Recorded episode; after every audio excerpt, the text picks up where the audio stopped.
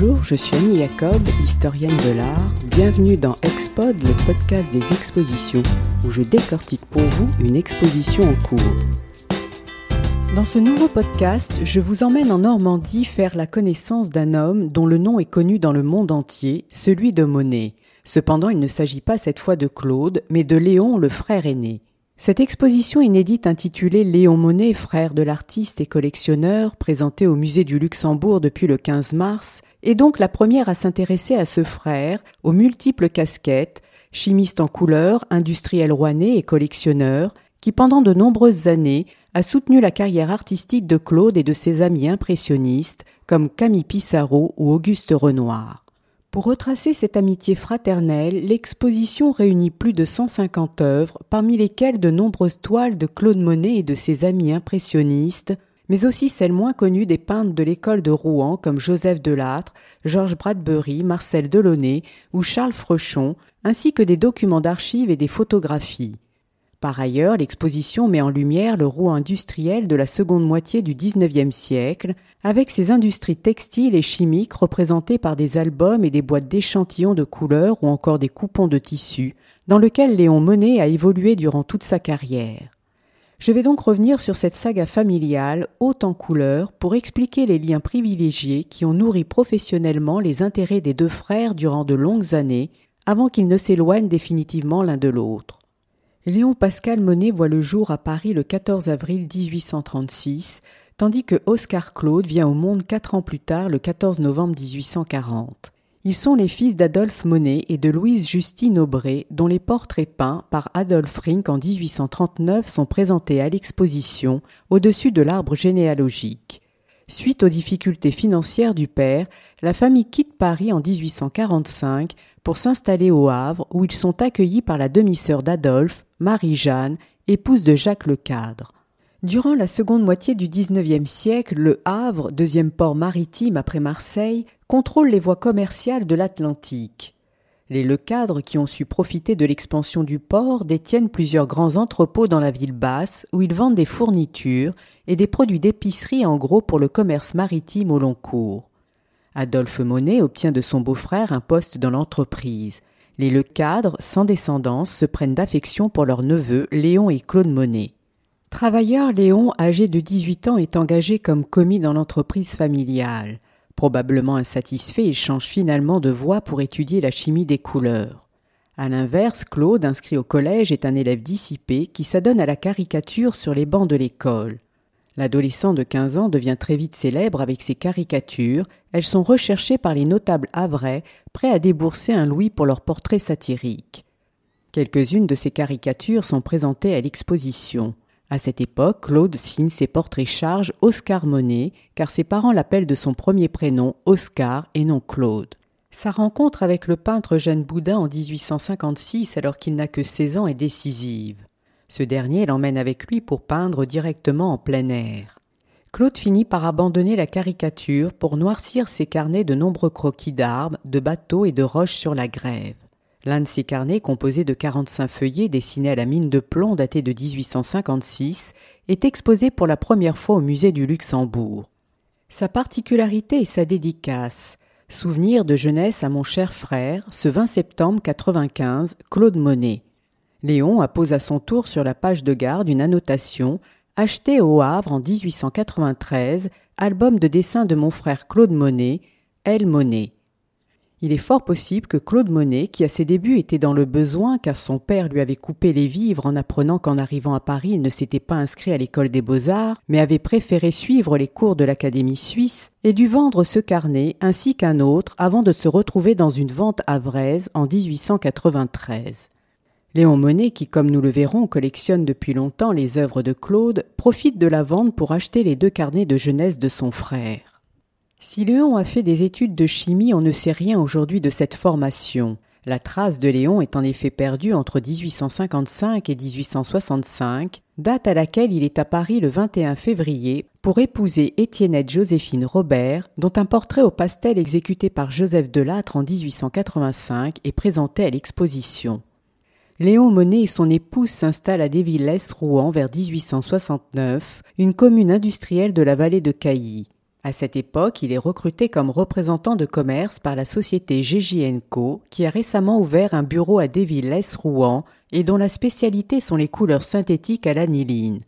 La vie de Léon est étroitement liée à l'histoire de cette société de produits chimiques et de colorants, la plus ancienne de Bâle, fondée en 1858 par Jean-Rodolphe Gégy Gémuséus. Un siècle plus tard, au cours des années 1860, son arrière-petit-fils, Jean-Rodolphe Gégy, s'allie à la puissante famille Köchling de Mulhouse, acquérant ainsi une envergure mondiale dans le secteur de la chimie moderne. Très vite, la production s'oriente sur le marché des teintures industrielles, des pigments et du textile, et se concentre sur les couleurs synthétiques à l'aniline. L'aniline est l'un des hydrocarbures du goudron qui dérive de la houille qu'on appelle goudron de houille ou plus communément charbon obtenu par distillation. Le liquide visqueux et incolore qui en résulte, c'est-à-dire l'aniline, est le composé chimique de base de la première génération des colorants de synthèse. Ainsi, les premières matières colorantes de synthèse ont presque toutes pour origine le goudron de houille. Un petit film retrace l'histoire de ces couleurs synthétiques depuis leur origine. Et pour comprendre le rôle de Léon, chimiste en couleurs, l'exposition consacre tout un pan d'une section à la cuisine aux couleurs avec des albums, des cartes ou des boîtes d'échantillons de couleurs provenant des archives de l'entreprise GJ Co. Ces couleurs extrêmement puissantes ont une vivacité que ne possèdent pas les pigments naturels.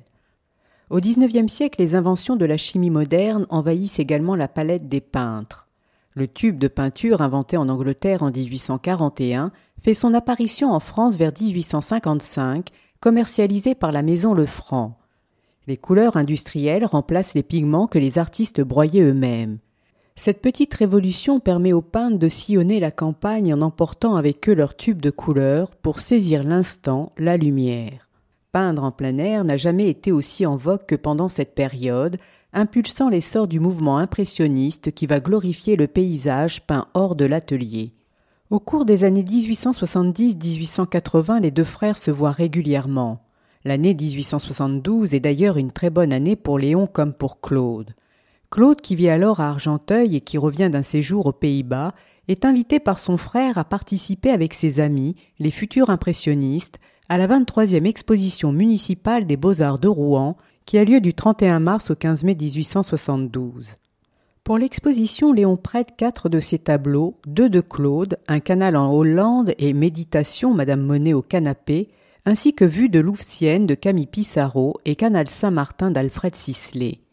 Le tableau Méditation Madame Monet au canapé exposé au musée du Luxembourg représente Camille Doncieux, modèle préféré de Claude depuis 1865, qu'il épouse en 1870 et dont il a un enfant, Jean, né hors mariage en 1867.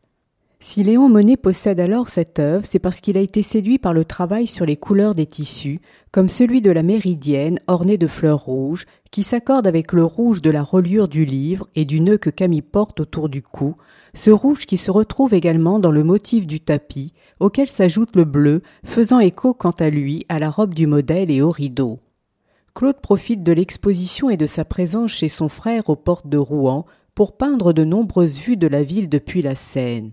Sur les onze toiles qu'il réalise, huit sont des vues de la Seine. Il ne s'intéresse pas à l'activité du port et à son agitation, mais plutôt aux trois mâts qui mouillent le port, comme dans la Seine à Rouen, où il s'adonne à l'étude des reflets changeants sur l'eau, qui constitue alors l'une de ses principales préoccupations artistiques. Quant à Léon, le 6 septembre 1872, avec son ami Charles Besselièvre, un industriel dont l'entreprise est connue pour le traitement de la garance dont le rouge qui en est extrait sert à teindre les pantalons de l'armée française jusqu'à la Première Guerre mondiale, propose aux industriels et aux chimistes des fabriques indiennes de la région, dont plusieurs sont d'origine alsacienne, la création d'une société industrielle à Rouen sur le modèle de celle de Mulhouse, créée cinquante ans plus tôt. Léon, qui est parvenu à fédérer tous les industriels dans cette nouvelle société et qui est désormais associé à la société Co, envahit tout le marché de la Normandie et au-delà, faisant concurrence aux industriels havrais qui eux sont restés aux couleurs et aux pigments naturels. Par ailleurs, il devient une personnalité respectée, très impliqué au sein des nombreuses associations culturelles de la ville et en qualité de membre du comité artistique de la Société industrielle de Rouen, il propose aussitôt la création d'un musée des arts industriels. À partir de ce moment, le soutien apporté à son frère et aux impressionnistes est plus actif. Il commande à Claude son portrait en 1874. L'année est importante puisqu'elle correspond également à la première exposition des impressionnistes qui fait scandale à Paris. Claude y présente neuf toiles dont Impression Soleil Levant qui va donner son nom au mouvement. Les touches vives, épaisses et les larges frottements de pinceau qui semblent morceler le motif, mais qui à une certaine distance le restituent, sont des caractéristiques de la technique de Claude et des autres impressionnistes qui se retrouvent dans le portrait de Léon. Claude représente Léon en notable de province. Il porte une redingote, un gilet noir orné d'une chaîne de montre, ainsi qu'une chemise blanche agrémentée d'une cravate noire nouée dans un nœud d'arc. Il est coiffé d'un chapeau melon en feutre noir et arbore une barbe noire bien fournie. Son visage est exécuté à partir de petites touches très rapides. Le regard intense, signifié par le sourcil relevé, traduit l'intelligence vive et prompte. Quant à sa posture se tenant droit, les mains dans les poches, souligne un caractère certes cordial et franc, mais aussi bien trempé. Claude le décrit d'ailleurs comme maniaque et dur. Ce portrait en buste présenté de trois quarts apparaît sur un fond gris-vert rapidement esquissé. D'après la tradition familiale, ce portrait qui aurait été réalisé dans le jardin de la maison à Desvillès-les-Rouen, d'où la forte lumière à l'arrière-plan, devait ensuite être repris par Claude en atelier. Mais suite à la visite de Renoir et de Sisley qui lui disent N'y touche pas, tu les rinterais, Claude renonce à le terminer.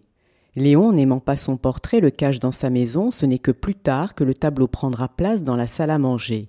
Inédit jusqu'à ce jour, ce portrait est pour la première fois montré au public. On ne connaît pas les raisons du rejet de la toile, mais quoi qu'il en soit, elle n'interfère en rien dans la volonté de Léon à vouloir soutenir son frère et les impressionnistes. Et c'est en 1875 que Léon affirme son soutien indéfectible à son frère et aux impressionnistes. Après le résultat décevant de leur première exposition en 1874, Renoir convainc ses amis Monet, Sisley et Berthe Morisot d'essayer une vente aux enchères à l'hôtel Drouot.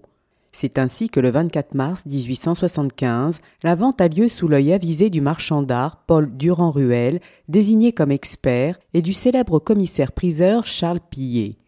Le catalogue de cette vente annoté par Claude Monet est présenté à l'exposition. S'y trouvent 21 œuvres de Sisley, 20 de Monet, autant de Renoir et 12 de Berthe Morisot.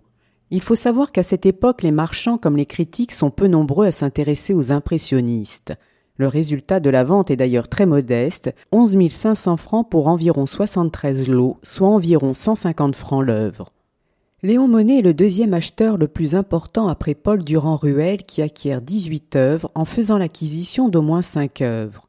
Il est le premier à enchérir sur le premier lot du catalogue, couché de soleil sur la scène, peinte par son frère qui l'achète 255 francs, il acquiert également de Claude navire en réparation, mais aussi Vue de Paris, connu sous le nom Paris l'Institut au quai Malaquais de Renoir, toutes deux présentées à l'exposition. À cette vente, Léon joue un rôle décisif. Il s'assure en effet que toutes les œuvres de son frère ainsi que celles de Renoir soient vendues et contribue à faire grimper les prix de certains tableaux. Léon Monnet est l'un des premiers à Rouen à se constituer une collection d'art moderne. Il appartient d'ailleurs à la première génération de collectionneurs impressionnistes auxquels viennent s'ajouter des peintres locaux et des estampes japonaises. Sa collection restait en majorité dans la famille, quoique petite, une soixantaine d'œuvres et d'une grande qualité. Outre les deux carnets de dessins datés de 1856, Léon possède une vingtaine de toiles peintes par son frère Claude. Certaines sont acquises assez tôt vers 1864, à une époque où Claude n'a pas d'argent et ne trouve pas d'acheteur. Elles représentent des natures mortes, comme la nature morte aux perdrix, et des paysages des côtes normandes et de ses ports qui rappellent les paysages de son enfance. Parmi ses œuvres, plusieurs vues de Sainte-Adresse qui font écho aux photographies de Gustave Legré, représentant la plage de Sainte-Adresse, des bateaux, des couchers de soleil, dont plusieurs sont présentés à l'exposition. D'autres acquises plus tard sont en rapport avec son épanouissement professionnel et familial entre Rouen et les Petites Dalles, dont plusieurs vues exécutées des Petites Dalles peintes au cours des années 1880 après l'acquisition par Léon d'un terrain où il a fait construire une maison à flanc de coteau, appelée la Maison Rose. Camille Pissarro, qui est invité en 1883, réalise deux peintures et un petit portrait au crayon daté du 25 novembre 1883. Dans la collection de Léon figure également la maison au toit rouge de Camille Pissarro, mais aussi Boulevard des Italiens et Paris l'Institut au quai Malaquais de Renoir et Effet de neige au Batignolles de Sisley. Léon Monet, soucieux de sa collection, appose au revers de ses tableaux une étiquette portant une inscription manuscrite mentionnant le lieu et la date d'exécution, plus rarement la date d'acquisition de l'œuvre, et sa signature L. Monet. Par ailleurs, il fait photographier chacun de ses tableaux qu'il réunit dans un album relié en cuir. Neuf de ses planches sont présentées au musée du Luxembourg. Dans sa collection se trouvent aussi des artistes contemporains rouennais qui ont peint la ville de Rouen et ses faubourgs, parmi lesquels Joseph Delattre, Georges Bradbury ou Charles Frechon, qui sont également des dessinateurs de motifs décoratifs pour l'industrie textile. Enfin, comme son frère Claude, Léon est un amateur d'estampes japonaises. Si Claude possède des estampes d'Utamaro, d'Hiroshige ou d'Okuzai, Léon collectionne quant à lui des estampes en relation avec son métier de chimiste. Il s'intéresse au crépon qui est à l'origine un simple papier d'emballage illustré protégeant les marchandises importées du Japon. Les stampes sur papier crêpe, proches de l'étoffe, se caractérisent par des couleurs puissantes. À l'inverse des pigments naturels, au ton plus atténué des estampes des grands maîtres du XVIIIe siècle, les couleurs synthétiques à l'aniline des crépons sont en effet très vives. Léon en possède quinze, dix d'entre elles sont exposées au musée du Luxembourg, dont quatre de Yoshitora. À l'instar de l'année 1872, l'année 1892 est une date importante dans la vie des deux frères. L'entreprise Co, qui ouvre une nouvelle usine dans la petite cité industrielle de Maromme, située dans la banlieue nord de Rouen, nomme Léon Monet directeur. Il emménage avec sa famille dans une grande maison sur le terrain où se situe la manufacture. Autour de l'usine se trouvent les bureaux, les magasins et un laboratoire de chimie. C'est ainsi que Léon engage son neveu Jean, le fils de Claude, pour le seconder comme chimiste. Ensemble, ils participent activement à la commercialisation de nouvelles couleurs synthétiques à l'aniline et se spécialisent dans l'impression des cotons et dans les teintures pour soie, laine et coton. Quant à Claude, vingt ans après son premier passage à Rouen, il y séjourne de nouveau. Il réalise de vue générale de la ville avant de s'atteler à sa série des cathédrales. Trente tableaux font partie de cet ensemble qu'il poursuit l'année suivante et qui sera exposé à la galerie de Paul Durand-Ruel en 1895. Le choix de la série qui représente principalement des vues du portail occidental de la cathédrale Notre-Dame de Rouen permet à Claude Monet de restituer une forme d'instantané, de suspendre sur sa toile un instant fugitif aux différentes heures du jour et dans diverses conditions atmosphériques. Dans le tableau intitulé La cathédrale de Rouen, le portail de la tour Saint-Romain plein soleil, présenté au musée du Luxembourg, Claude Monet se concentre sur un moment de la journée où la lumière chaude et puissante du soleil frappe et dissout les formes. Outre la série des cathédrales, Claude Monet, qui a perdu en 1879 sa première femme Camille, avec qui il a eu un second enfant Michel né en 1878, épouse le 16 juillet 1892 Alice Auchédé, mère de six enfants avec qui il vit à Giverny depuis 1883, elle-même veuve d'Ernest Auchédé, directeur d'une chaîne de grands magasins et collectionneur de la première heure des impressionnistes et de Claude Monet. Le témoin n'est autre que Léon son frère. En 1895, c'est au tour de Léon de perdre son épouse Étiennette Joséphine. Sans descendance, il se remarie le 18 mai 1897 avec Aurélie Bliss à Paris, déjà mère d'une fille de 11 ans prénommée Adrienne. Aurélie donnera le jour à Louise Monet en 1901. En juin 1897, Jean Monet, le fils aîné de Claude, âgé de 30 ans, se marie également. Il épouse Blanche, la fille d'Alice Auchédé.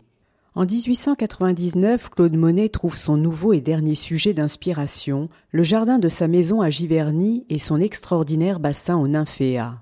Au fil du temps, ces tableaux se sont allégés au niveau des formes, des contingences matérielles, pour tendre presque vers l'abstraction, en ne retenant que la couleur, pour retranscrire sur sa toile sa première impression, son émotion face à la nature. Quelques-unes de ces dernières toiles peintes à Giverny sont présentées à l'exposition, tout comme sa palette couverte de ces couleurs qui restituent la vivacité de la touche du peintre au travail. Si comme son frère Léon la préoccupation principale de Claude a été la couleur, à l'inverse de celui-ci il n'a jamais été très loquace sur le sujet. Il dira à Paul Durand-Ruel Quant aux couleurs que j'emploie, est-ce si intéressant que cela? Bref, je me sers de blanc d'argent, jaune cadmium, vermillon, garance foncé, bleu de cobalt, vert émeraude, et c'est tout.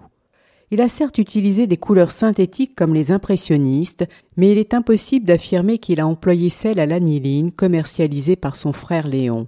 Il faudrait pour le savoir analyser les couleurs de Claude Monet. Après les rapports fraternels, les relations entre Léon et Claude commencent à se distendre dans les années 1900. L'une des principales causes de leur querelle est Jean Monnet. Léon est déçu par son travail alors que Claude estime que son fils n'a pas eu la carrière promise par Léon. En outre, Jean, en contact régulier avec les substances chimiques, contracte une maladie respiratoire incurable. Adrienne, la fille d'Aurélie, souffre du même mal et Léon pense que c'est Jean qui l'a contaminée. La mort d'Adrienne survenue en 1911, suivie de celle de Jean en 1914, scelle la rupture définitive entre les deux frères. Lorsque Léon meurt le 7 août 1917 à l'âge de 82 ans, Claude n'assiste pas aux funérailles.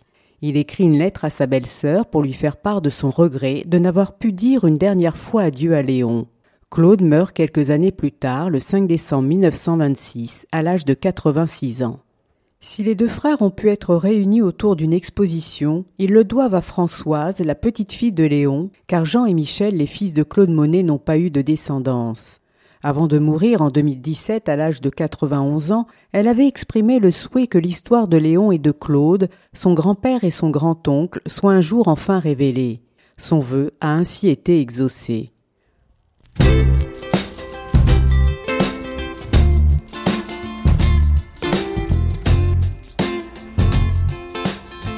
Léon Monnet, frère de l'artiste et collectionneur, une exposition à voir au musée du Luxembourg jusqu'au 16 juillet. C'était Expod, le podcast des expositions.